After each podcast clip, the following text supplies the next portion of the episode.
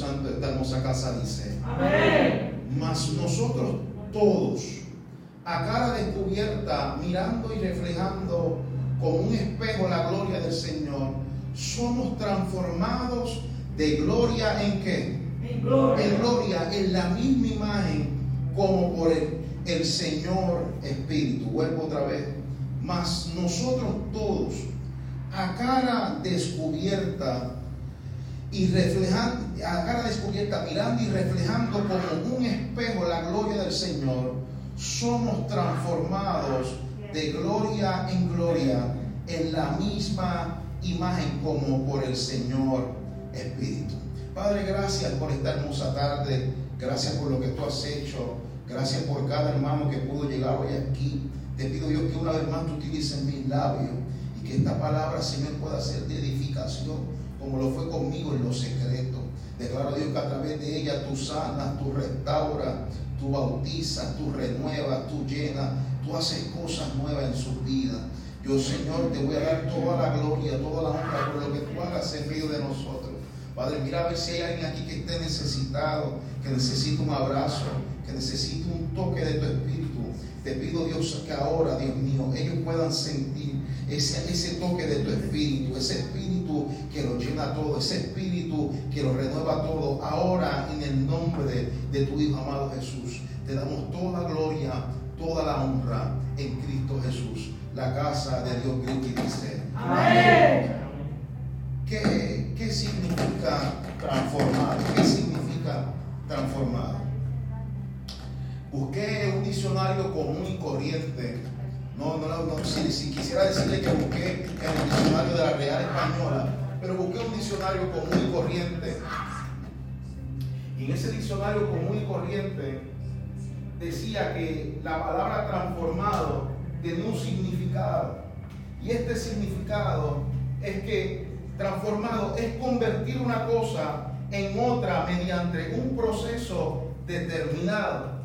Eh, si lo pongo ahora en un plano espiritual, en un plano espiritual, transformado significaría lo siguiente, y es que se traduciría de la siguiente manera, que cuando hablamos de transformación, estamos hablando que el individuo, o sea, usted y yo, tenemos que sufrir un cambio o una metanoia. Metanoia es una palabra griega que tiene por significado un cambio de mente. Por lo tanto, cuando Pablo está diciendo que tenemos que ser, así dice textualmente, somos transformados. Y después dice, añade, de gloria en gloria. Pablo lo que está diciendo es que el individuo está sufriendo un cambio que ya ahora no es como antes. En otras palabras está diciendo, está sufriendo una metanoia. Está viendo en él un cambio de mente que ahora ya, ya no era lo que era hace un domingo atrás, hace un mes atrás. En él hubo un cambio. Por eso me encanta porque Pablo va un poco más allá. Y Pablo dice, Pablo dice, eh, eh, el que diga que tenga contacto o el que diga que tenga un encuentro con la gloria de Dios, no puede decir que tuvo un encuentro y salió igual. ¿Eh? Pablo, Pablo, Pablo lo que está diciendo es verdaderamente si tú dices que tuviste un encuentro con la gloria, my God, si tú dices que tuviste un encuentro con el amado y tú te atreves a decir que después de ese encuentro las cosas se quedaron igual, te quedaste en el mismo mood, te quedaste en el mismo sentimiento, te quedaste en la misma vaina en mi sangre dominicana, eh, baby, estás equivocado, porque Pablo está diciendo todo aquel que tiene un encuentro con el amado, créeme que no sale igual, sino que alguien tiene que levantar la mano y adorar a Dios. Tiene que tener un cambio. Eso está diciendo. Todo aquel que tiene un encuentro con la gloria no puede decir que sale en un mismo estado, porque la gloria misma, escúchame bien, la gloria misma va a provocar una transformación, va a provocar una metanoia. Habrá un antes y habrá un después. Por eso me encanta, porque cada hombre registrado en la Biblia y mujer de Dios que tuvo un encuentro con la gloria, hubo un antes y hubo un después. Hubo un Simón y después hubo un Pedro. Hubo un Saulo, el persigador de la iglesia, y después de un encuentro, después de tres días, una estadía llamada proceso, donde Dios lo dejó ciego, y pero en ese proceso tuvo un encuentro Escritura. Ahora eres el mayor apóstol de la Sagrada Escritura. Habrá alguien que tenga un encuentro con la gloria de Dios. Si no lo has tenido, te, te, pido que por favor, mira, busca la amado y dile, Dios, tengo, necesito un encuentro contigo. Necesito que las cosas cambien. Porque cuando usted tiene un encuentro con la gloria, usted jamás saldrá igual. un Simón y después hubo un Pedro, un Saulo y después hubo un Pablo, un Jacob, un mentiroso, un usurpador y después de la gloria se convirtió en, Israel, en el pueblo de, que era del Señor, porque tuvieron un cambio de mente. Yo me atrevo a decir que después de este encuentro que usted tenga hoy, o el encuentro que usted tenga con el Señor, créeme que cuando tú salgas de ese encuentro, vas a bajar como Moisés bajó de ese monte, con el rostro amado que eso, mira, tenía letras ahí, tenía unas letras que no lo podían reconocer. Sobre prepárate, que después de ese encuentro van a tener que cambiarte tu ID, van a tener que cambiarte tu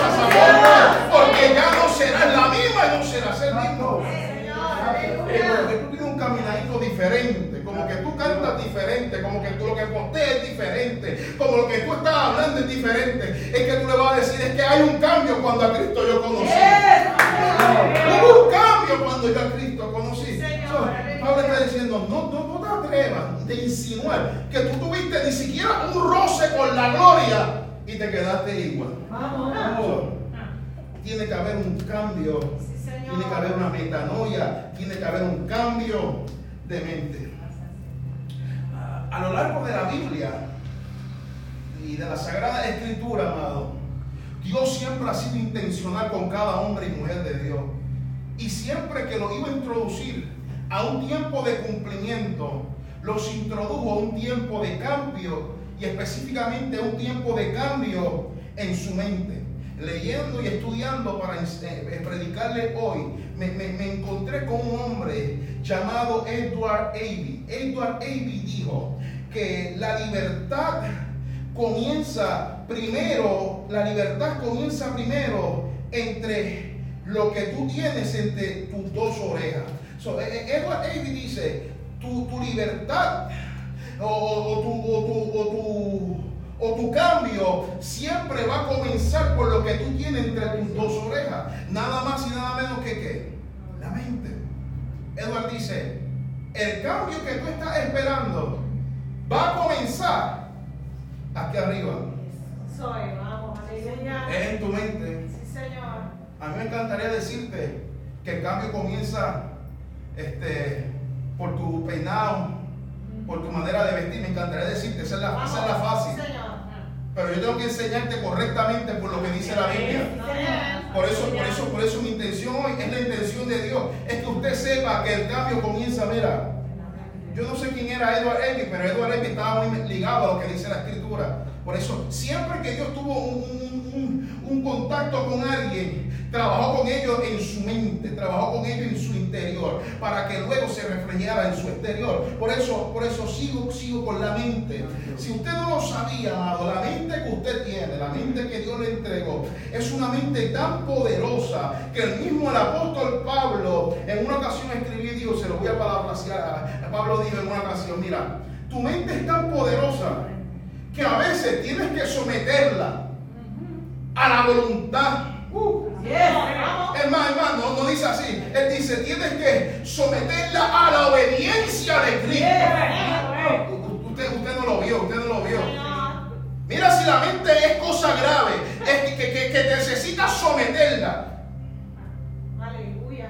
Él no habla así de la lengua, él no habla así del corazón, él no habla así de cosas por fuera, él habla de lo que usted tiene aquí arriba. Pablo, Pablo dice, mira si tu mente es tan poderosa que a veces tienes que someterla de vez en cuando, por no decir siempre, que, que es siempre. Tenemos que someterla, gloria a Dios, a la obediencia. Tenemos que llevarla cautiva. En otras palabras, tú no te mandas. Porque él lo que está diciendo es, si tú dejas que tu mente la dejas libre, andaría por ahí como la perra de nosotros, que si se va por ahí, se va a la riega y la buscamos, la busqué y la, buscó antier, allá como a las 5 de la mañana en el garaje, así, mismo en la mente, así mismo en la mente, que si tú la sueltas, es una bala loca, Santo. tú no sabes dónde va a terminar. Vamos, aleluya. Posiblemente un domingo está espiritual, pero posiblemente tu domingo está en la carne. Aleluya. Santo. Aleluya. Recojan esa que nos vamos, gloria a Dios. La, la- la mente, Pablo, Pablo está diciendo, mira, tu mente es tan poderosa que si tú la dejas a, andaría y a su, a su gusto y gana, su- tu mente se te puede descarriar. Y mira, mira, mira si es crítico el asunto de la mente. Es que es crítico que usted sepa que tu mente tiene que estar acoplada y tiene que tener la mente de Cristo. ¿Por qué? ¿Por qué yo digo esto? ¿Por qué tú dices esto, pastor? Simple. Es porque tus pensamientos son, son los que agitan tus emociones. Tus emociones son las que influencian tus elecciones. Y son tus elecciones las que producen tu vida. Por lo tanto, el domingo pasado yo dije que quien gobierne tu identidad va a gobernar tu destino. Pero hoy yo te digo, quien gobierne tu mente va a gobernar tu vida. Santo. Santo Dios. Te adoramos, Jesús. En tu mente habitan qué? Pensamientos. Si tú dejas que tus pensamientos vayan acorde a lo que tú opinas y no vayan acorde a la voluntad de Dios, vas a correr el peligro porque tú tienes que someterle a la obediencia de Cristo para que a- a- organicen tus emociones. Y cuando tus emociones estén organizadas, amado, ahora tú vas a poder tomar elecciones sabiamente. Por eso yo comencé con cicatrices, porque usted tiene que sanar primero, porque si usted coge en base a tus sentimientos, créeme que todo el mundo nos miráramos mal, todo el mundo nos mataríamos. Por eso Dios te dice, tú tienes que tener número uno la mente a la mente de Cristo. Tienes que tener tus emociones sanas para que tus decisiones, tus elecciones de la vida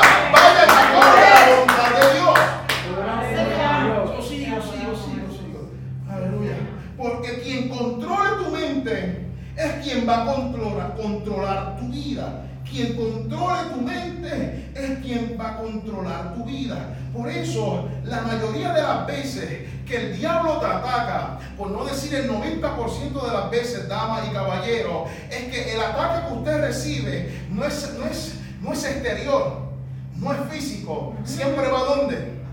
A tu mente. ¿Usted no se ha fijado?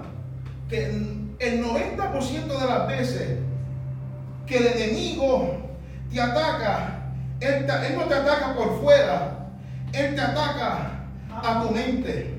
Porque si controla tu mente, reitero, controla tu vida. Y el asunto está, el asunto está, es que los ataques que te, que te declara el enemigo o los ataques que él envía a tu mente, la, Vamos. la mayoría de las veces.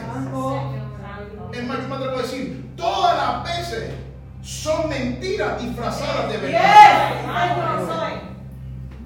¿Usted me escuchó? Son mentiras disfrazadas de verdad. Soy. Y parece tan verdad que te lo llevas personal. Soy. Y te dijeron una mentirita. Te adoramos, Jesús. Tú eres grande, tú eres poderoso, papá. Tú eres fea. Y te lo llevaste a tu corazón. Y del corazón pasó a, a cómo te reflejaba. Te dijeron una mentira, eres débil. Y tú mismo te lo creíste y te lo creíste. Te lo creíste. Te dijeron, tú no lo puedes lograr. Vamos. Tú no lo vas a alcanzar. Vamos. Nadie en tu familia lo logró y tú tampoco lo vas a Santo. lograr. ¿Hay alguien que me está siguiendo? Aleluya.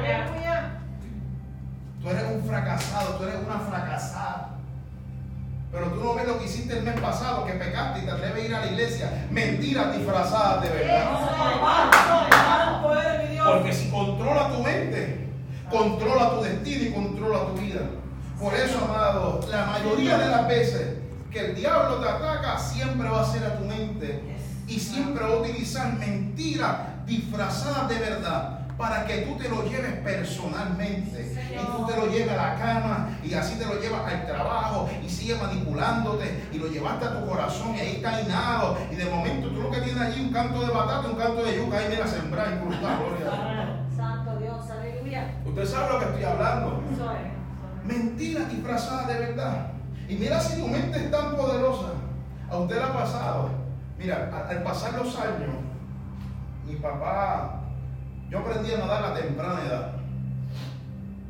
Porque mi papá, donde quiera que me llevaba, me tiraba y yo no tenía miedo. Me percaté hace, hace como tres años atrás, yo soy un manganzón, un viejo ya. Y me quería tirar, mira, amado, como, como de algo así, como de tres pies. Yo me, a tirar- yo me he tirado de cosas como de 30 pies en mi vida. Y han pasado, pasaron tanto tiempo, tanto tiempo que me iba a tirar como de algo de tres pies y no me tiré. Mi mente me decía, tú lo puedes hacer. Discúlpame, el cuerpo me decía, tú lo puedes hacer, pero mi mente me decía, tú no lo vas a lograr. Porque aunque tu cuerpo quiera, tu mente es tan poderosa que te dice, tú no lo vas a lograr.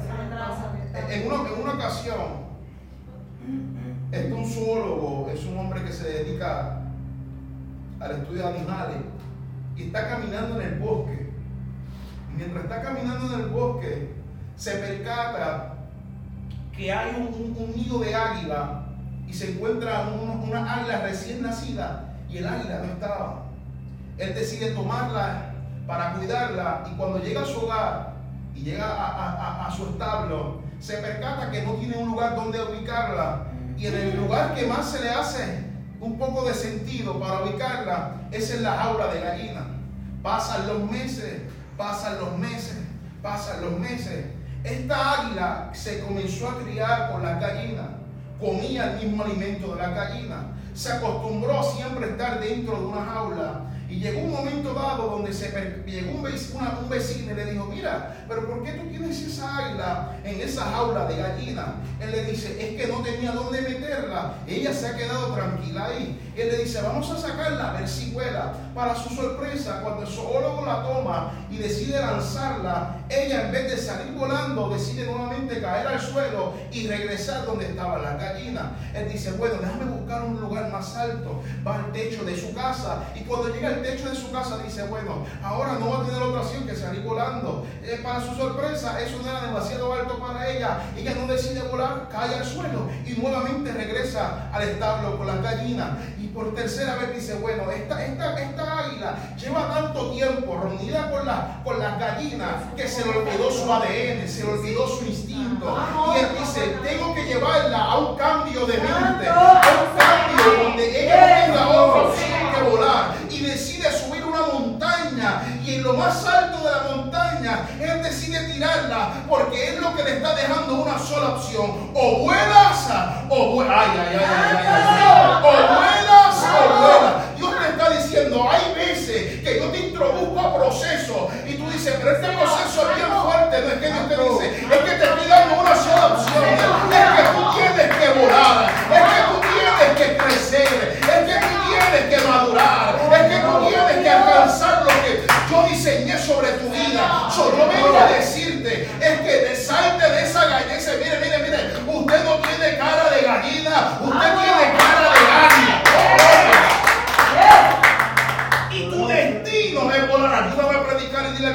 lado, vuela, dice, vuela. Santo. Buena, buena, buena, buena, buena. Adoramos Jesús. Buena. Dile, vuela. Buena, buena. Santo. Te acostumbraste mucho a estar en el suelo. Te acostumbraste mucho a lo que opinaba todo el mundo. Por eso, por eso, eh, Dios te está diciendo, la mente es poderosa. Porque a veces nos acoplamos tanto a nuestro alrededor que se nos olvida de qué estamos hechos. Por eso, el segundo somo es que tenemos que ser transformados. Tenemos que cambiar nuestra mente. De nada te sirve. ¿Qué yo aprendí de esta analogía? ¿Qué yo aprendí de esta enseñanza? Es que de nada nos sirve estar físicamente libre, pero estar mentalmente atado.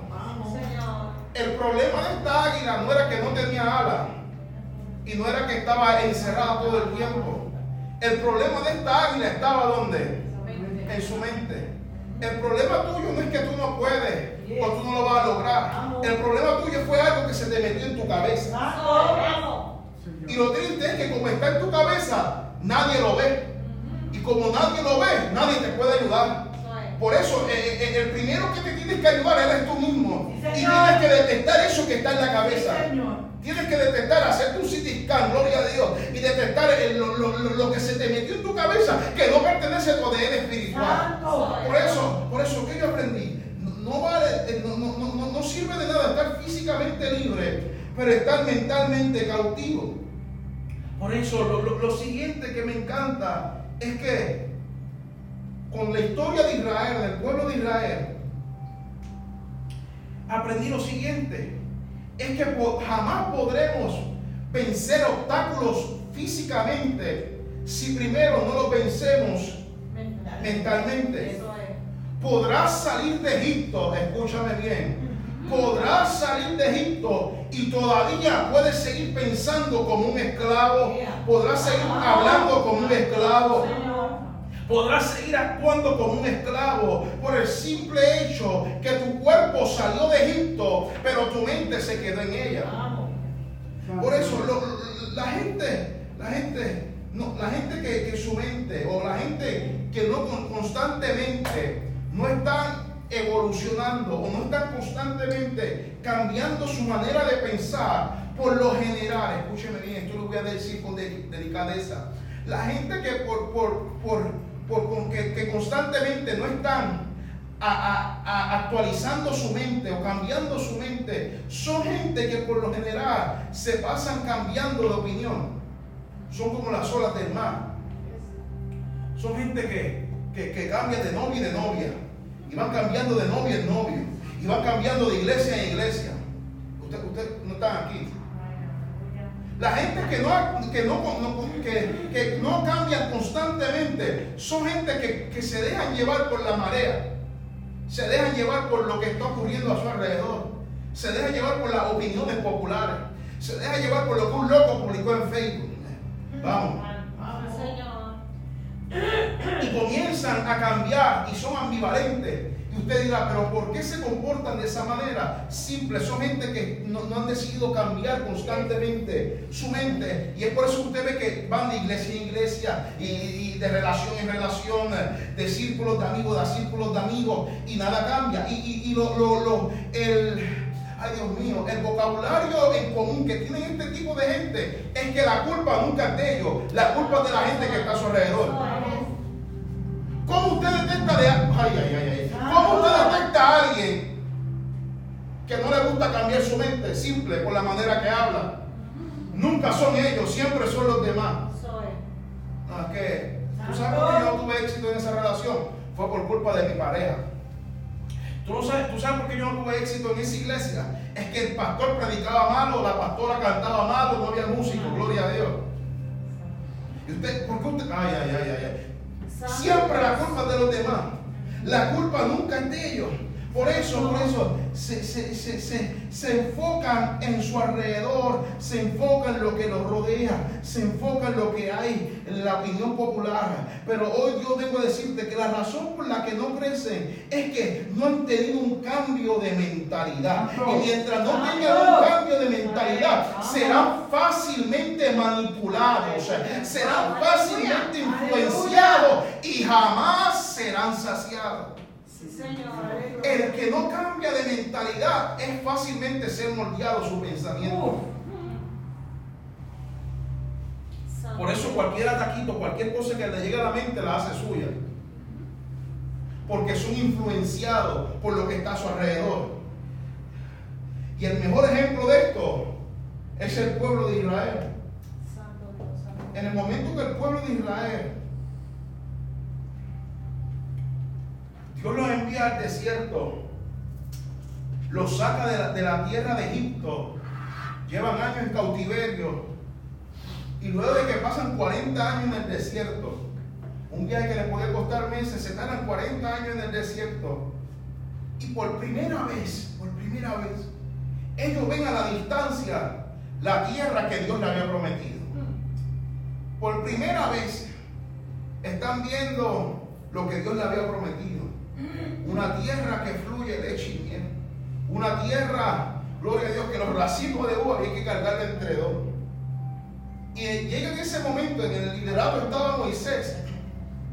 Y cuando llegan a la falda de, de la tierra prometida, Moisés busca a 12, a 12 muchachos, a los que lo conocen como los 12 espías, y le dice, hey, vayan y visiten la tierra, vayan y estudien la tierra, vayan, miren y me es lo que hay.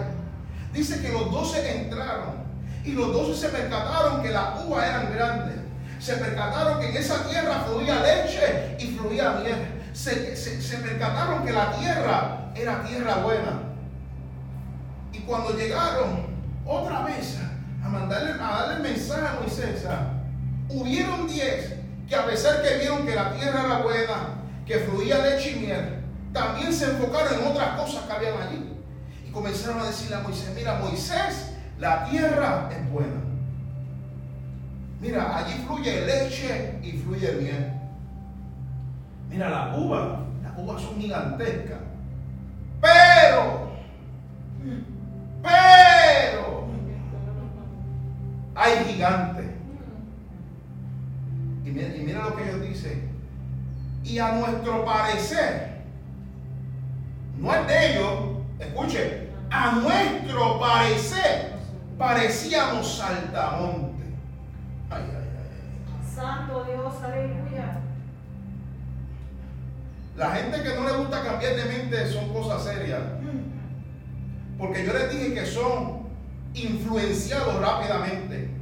En ningún momento los gigantes dijeron que ellos eran saltamontes.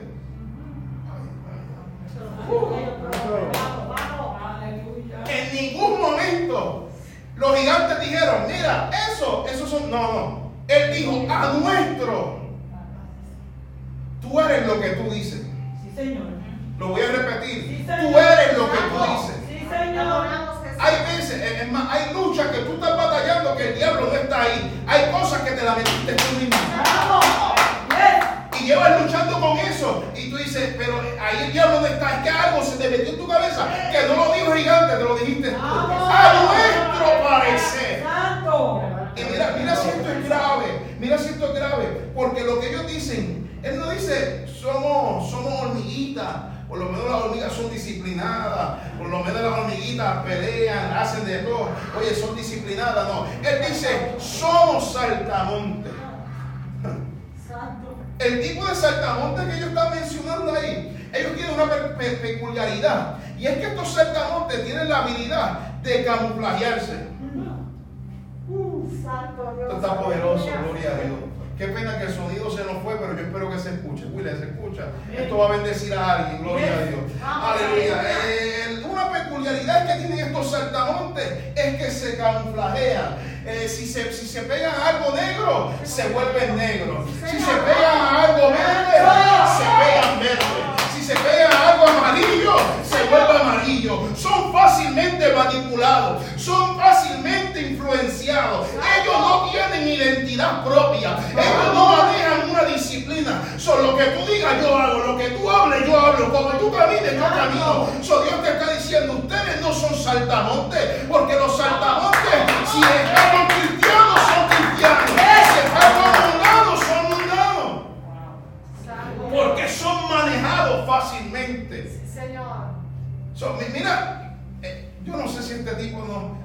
Tú, mira, lo que tú dices, lo voy a repetir. Lo que tú dices es lo que tú eres. Santo. Mejor hubiera dicho, soy una hormiga. Pero él mismo se dijo, somos saltamontes. En otras palabras, yo me ubico a lo que está a mi alrededor. Vamos. Si estoy con bochinchoso, me vuelvo bochinchoso. Uh, si, me- si me- si estoy con gente que ora, me vuelvo orador. Yes. Si esta semana estoy con- en la iglesia y con cristianos, soy cristianito. Pero si la semana que viene me aparto, me voy para trabajo, gloria a Dios. Porque son, son, son, son saltamontes.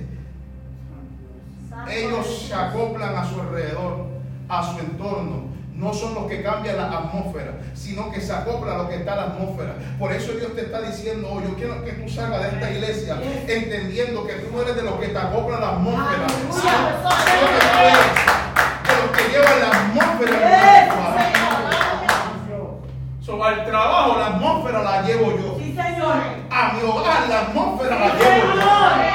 En las cosas que hago, la atmósfera la llevo yo. No te dejes, no te dejes mover los hilos de tu mente en base a tus circunstancias. Porque de los 10, 10 habían saltamontes, 10 saltamontes, y habían dos que sabían que su mente no era eso, gloria a Dios.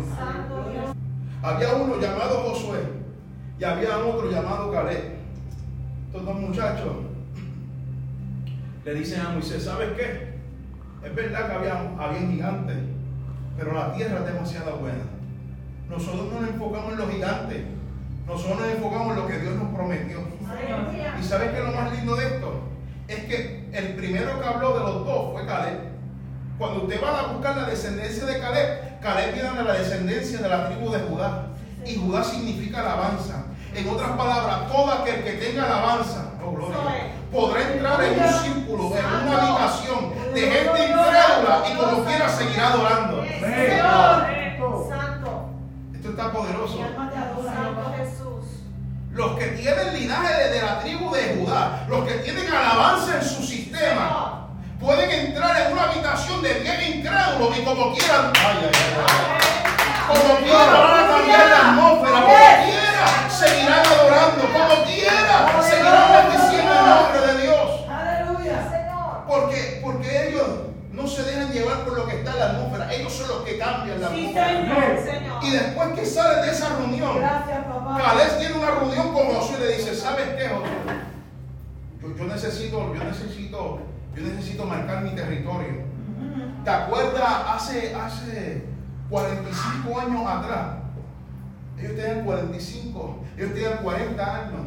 Ya han pasado 45 años, ¿te acuerdas, Josué? Éramos jóvenes, éramos fuertes, éramos conquistadores. Han pasado ya 45 años. Y te acuerdas que cuando yo me trepé en aquel monte, yo dije que ese monte era mío. ¿Sabes qué, Josué? Me han salido canas, me han salido arrugas, pero todavía tengo la misma fuerza. Uh, que la fuerza, que la, que la misma fuerza que tuve en el día que declaré que eso era mío. Sí, Señor. So, Ca- Caleb- Ca- el espíritu de Caleb es algo increíble, porque a pesar de que hay 10 que no creen, a pesar de que hay 10 que lo critican, a pesar de que hay 10 que no, no, no, no creen en lo que Dios está haciendo contigo, los Caleb son los individuos que dicen, sí, sí, aleluya, si yo declaré que esa tierra es mía, esa tierra será mía. Yo necesito a alguien que salga de este lugar,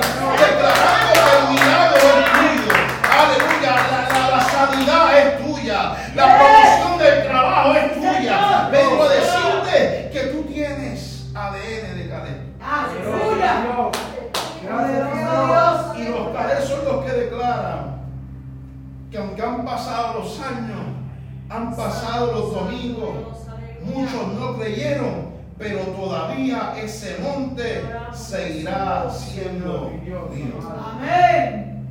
Hoy quiero cerrar con esto. Hoy Dios te está diciendo, pide lo que es tuyo. Santo Dios. Santo Dios. Pide lo que es tuyo. Te adoramos Jesús.